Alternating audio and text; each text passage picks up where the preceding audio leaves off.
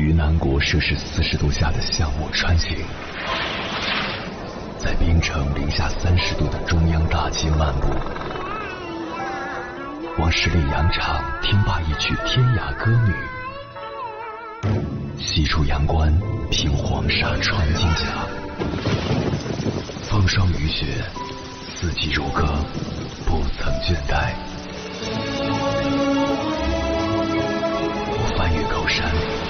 趟过大河，无所畏惧水深和火热，只为打破这千山万水的阻隔，与你相遇。我是英波，我在原来的地方等你，不见不散。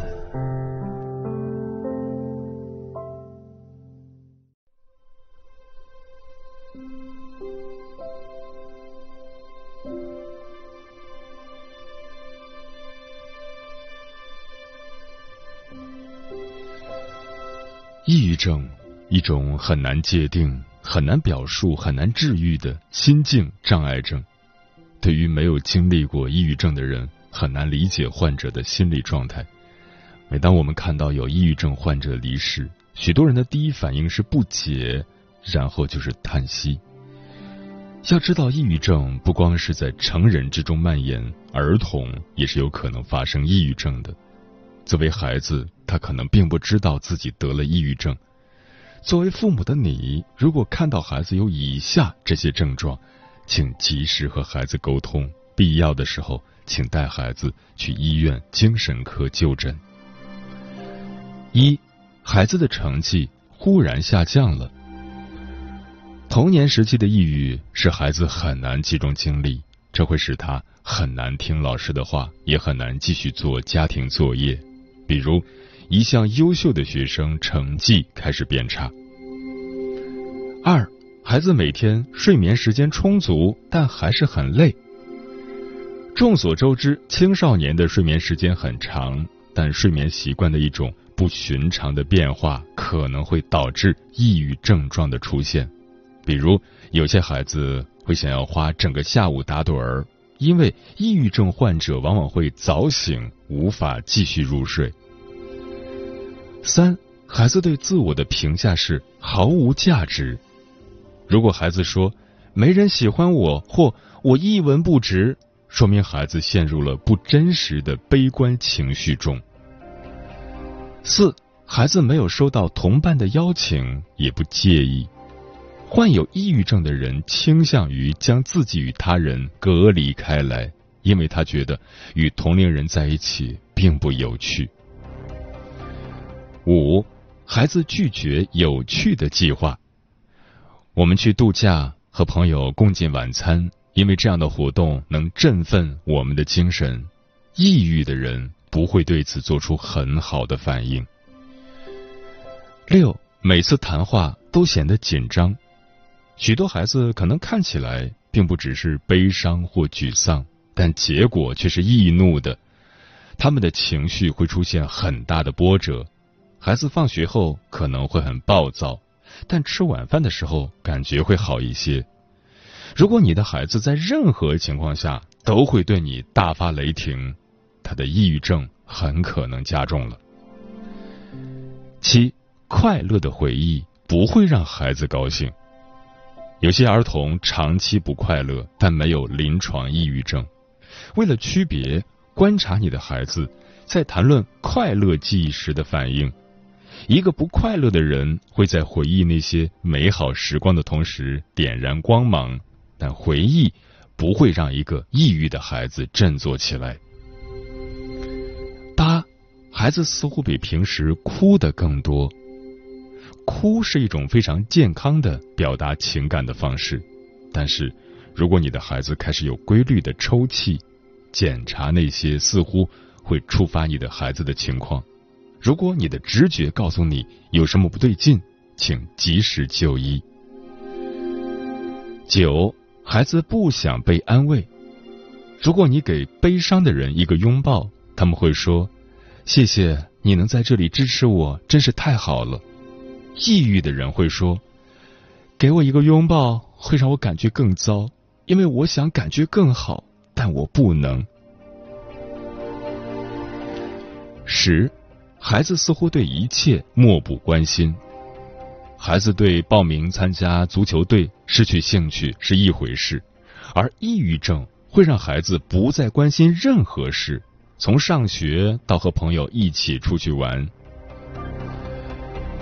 十一，孩子有了新的饮食模式，食欲的改变可能是抑郁的症状。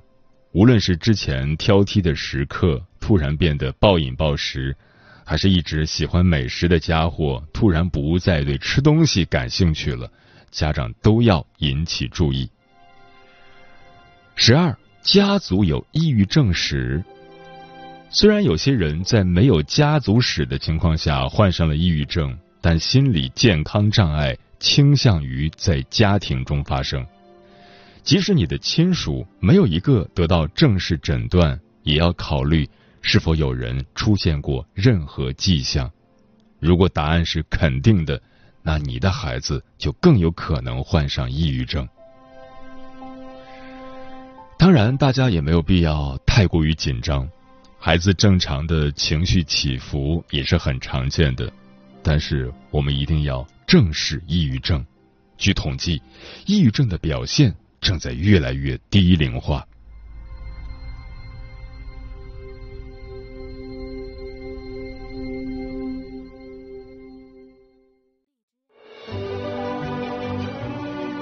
过山丘，谁在等候？跨过河流，你已走了很久。我想，你应该一直在等候。怀着同样的心事，保持最初的温柔，等候我的不远万里，在今夜与你邂逅。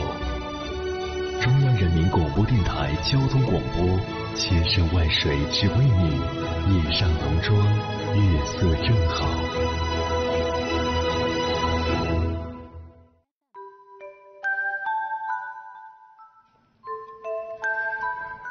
谢此刻依然守候在电波那头的你。你现在听到的声音来自中国交通广播心灵夜话栏目《千山万水只为你》，我是迎波。今晚跟朋友们聊的话题是：孩子抑郁了，家长该怎么办？微信平台中国交通广播，期待各位的互动。在水一方说，孩子抑郁了，如果及时干预，就不那么可怕了。可怕的是。父母不能正视孩子的抑郁，不承认孩子有心理问题，错过了最佳干预时机。贺敏说：“我儿子刚上初中那段时间，我和他都有点抑郁的症状，后来自己慢慢调整心态，不给他压力，我们都好多了。我的经验是，只要不跟他谈学习，一切都正常。”手心的温暖说：“回忆自己的童年，可以和差不多年纪的玩伴一起自由玩耍，尽管满身灰尘，脸上却是灿烂笑容，对世界充满好奇，内心简单真挚，开心无忧，始终充满活力。现在的孩子玩耍时间被各种补习严重占用，父母的期望太高，让孩子的压力变得更大，孩子内心变得更加脆弱。”爱孩子，就要孩子从书本中抬起头，多带他到大自然中去奔跑、去运动，感受阳光雨露的滋润。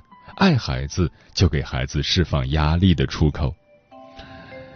嗯，前几天我在知乎上看到一位妈妈的求助：十九岁的女儿原本成绩优异，却患上了重度抑郁，给她写了一封信，这位妈妈却不知道如何回应。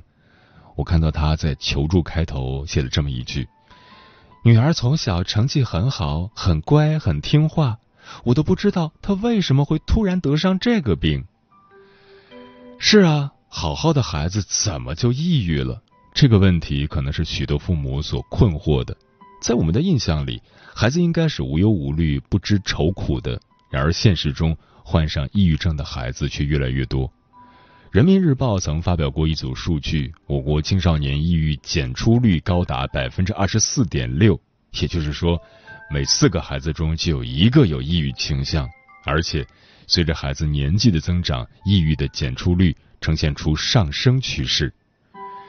接下来，千山万水只为你，跟朋友们分享的文章名字叫《容易抑郁的孩子多半有着四种征兆》，作者小树妈妈。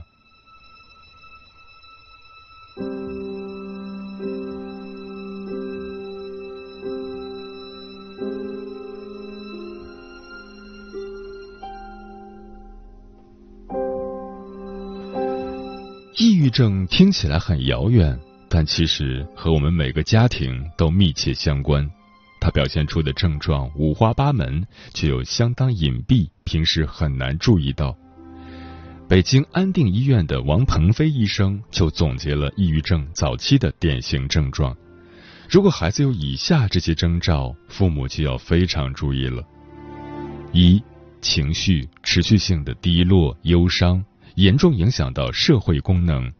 二，对一切事物丧失兴趣，抗拒社交。三，记忆力减退，反应迟钝，注意力不集中。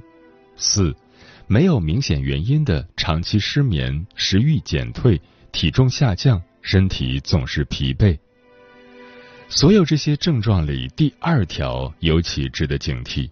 如果发现孩子这种情况持续两周以上，一定要去专业机构就诊。不过，很多父母可能并不太清楚抑郁症到底是什么，抑郁的孩子会面对什么。纪录片《我们如何对抗抑郁》就用几个孩子的真实经历，给了我们一份清晰的答案。患上抑郁症的人往往有这些症状。咱们刚才提到，抑郁的早期表现中，第二种症状是最值得注意的，也就是孩子对一切丧失兴趣。这也是抑郁症最典型的特征，他们会对任何事情都无精打采。正如片中所说，抑郁的反面不是快乐，而是活力。片中记录了一个叫中华的孩子，他原本性格开朗，却在高三患上了抑郁症。中华曾这样描述自己的状态：学校一天共八节课，我会躺在桌子上八节课，回家后就躺在床上，有时候哭，有时候不哭，一躺躺五个小时，洗澡或者洗脸刷牙，然后晚上再接着失眠。另一个叫苏琪的孩子也是如此，从县城考到北京，他勤奋、努力、优秀。但患病以后，一切都变了。苏琪不爱动，不爱出门，常常一睡就是一整天，让父母非常头疼。到现在也是，天天什么都不做，就在家打游戏。然而，打游戏也只是他打发时间的一种方式。他说：“虽然打游戏没意思，但做别的事就更没意思了。因为如果不找事情转移注意力。”那种扑面而来的焦虑会让他不堪重负。抑郁症的本质是一种生命力量的流失，它让孩子失去了欲望，做什么都提不起精神来。没有动力是一方面，许多抑郁症患者还会感觉明明什么都没做，却总感觉很累。但其实这种累不是由于体力消耗而带来的，而是由于精神内耗。因为一点小事，抑郁症患者也会用最悲观的态度反复解读、琢磨，把自己折磨得疲惫不堪。这些孩子不是懒，不是作，更不是矫情，只是生病了而已。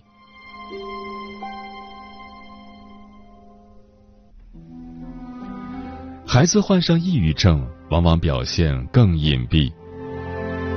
孩子患上抑郁症后。很多父母都感觉特别突然，一点预兆都没有。但其实每个抑郁的孩子都会流露出一些迹象，只是容易被忽视和误解。北京儿童医院精神心理科主任崔永华说：“相比成人，患有抑郁症的青少年表现更偏向孤僻、愤怒、厌烦。孩子们身心还不成熟，情绪控制力差。”爆发出来的症状比较激烈，也正因如此，许多父母会认为孩子进入了青春期，有点叛逆而已。在纪录片中，初一开始患病的小女孩子夜就是如此。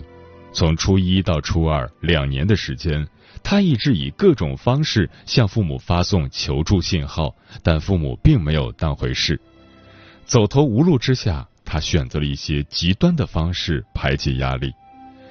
子夜分享过这么一件事：有一次剪刀套不见了，自己怎么找也找不到，一下子就焦虑起来。他想让自己冷静下来，于是拿剪刀划破了手。看到鲜血，感受到疼痛，他冷静了下来。这也是青少年患上抑郁症最危险的地方，他们会因此而伤害自己，甚至放弃生命。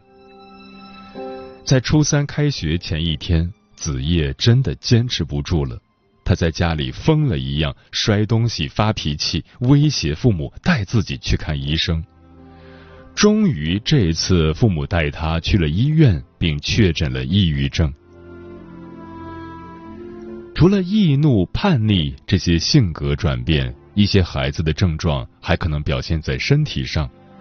他们会莫名其妙的头痛、发烧、胃痛，去检查身体却找不到原因。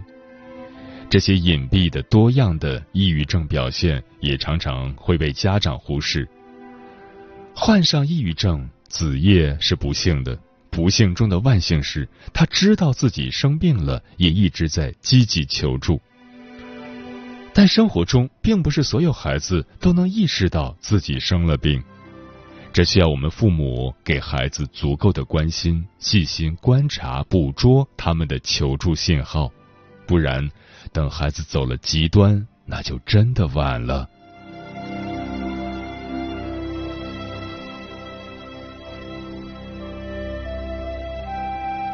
好好的孩子怎么就抑郁了？每次说起孩子得抑郁症，很多父母都感觉不可思议。现在的孩子要啥有啥，怎么会抑郁呢？但其实每个人都可能得抑郁症，它就像生病一样，不受人的意志所左右。造成一个孩子患上抑郁症的原因更是多样性的，可能是先天基因遗传，也可能是家庭、学校、社会等后天环境的影响。遗传基因我们无能为力，但教育理念、家庭环境却是我们力所能及的。我想跟大家分享一下纪录片中几个孩子的患病原因，避免更多的孩子心灵生病。原因主要有两种：一被过高期待。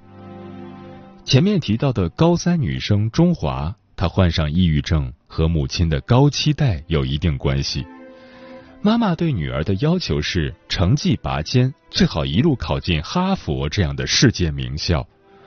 为了激励女儿，妈妈永远盯着成绩更好的孩子，希望他考得更好。如果中华考得不错，妈妈就会问：“第一是谁？”但中华考了第一，妈妈又会问：“全年级第一是谁？你排多少名？”要求孩子进步无可厚非。但问题就在于，中华妈妈对孩子的要求是考得更好，这不是一个具象的目标，孩子永远也做不到，就很难有成就感。同时，父母总是不满意自己，中华就很难从父母身上收获价值感。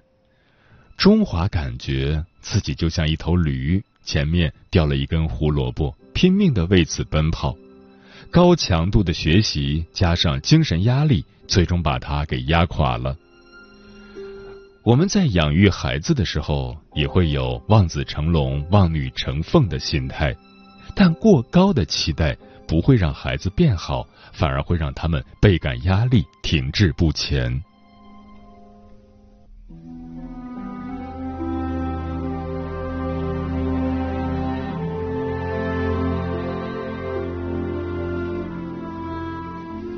二不被理解尊重，在纪录片中还有一个别人家的小孩曼梅让我印象深刻。这个女孩十五岁就考上了大学，还擅长绘画，是非常优秀的一个孩子。但十八岁那年，她在大学宿舍中割腕自杀，被诊断为重度抑郁。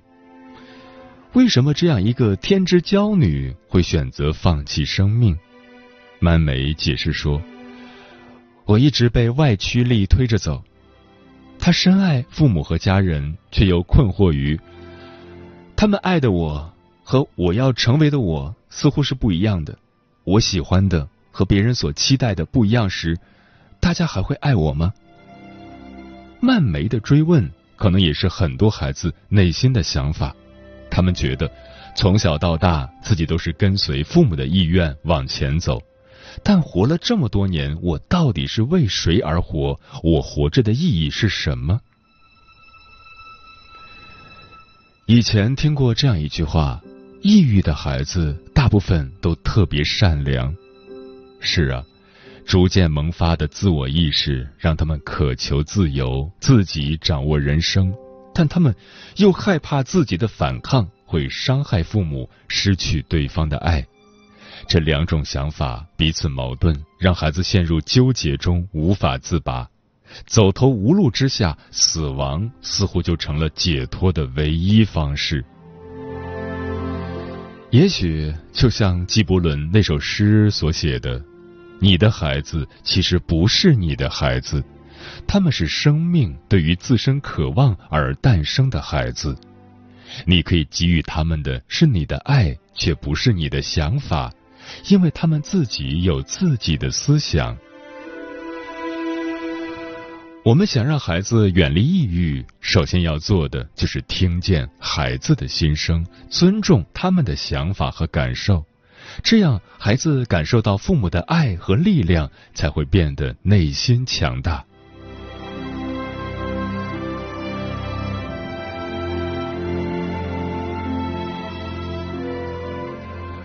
孩子患上抑郁症，我们能做什么？纪录片里中华妈妈的一段采访给我留下了深刻的印象。中华抑郁症确诊后，爸爸把病情告诉了妈妈，问他：“现在中华病了，你看怎么办？”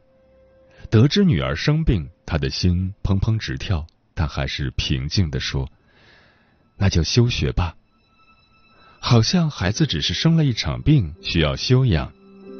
后来，中华跟他说：“妈妈，你这句话救了我的命。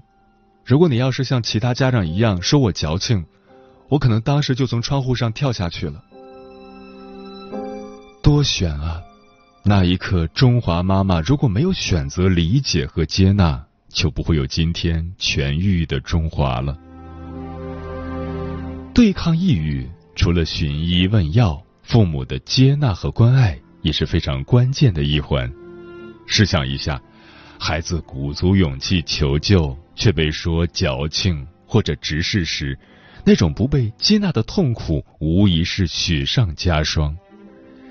相反，那些被父母呵护的孩子，即使身处低谷，也会想办法走出，因为在深渊之外，他们知道始终有人守护。不管让孩子远离抑郁，还是走出抑郁，父母的作用都至关重要。这也要求我们做父母的要及时调整自己的认知和心态，跟上孩子的需求。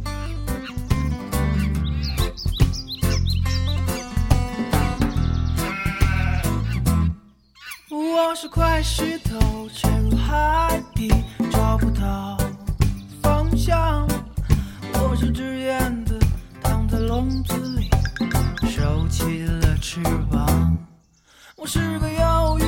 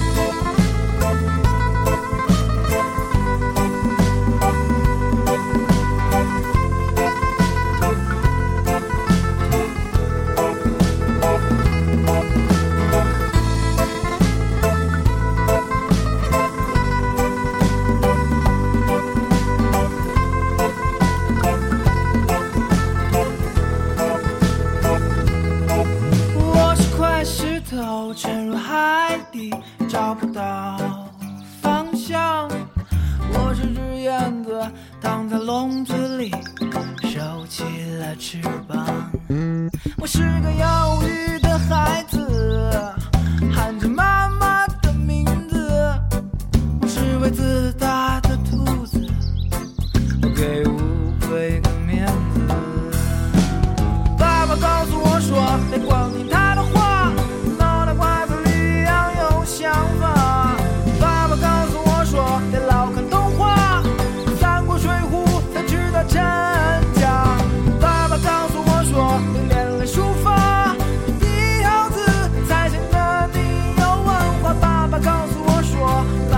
miles away.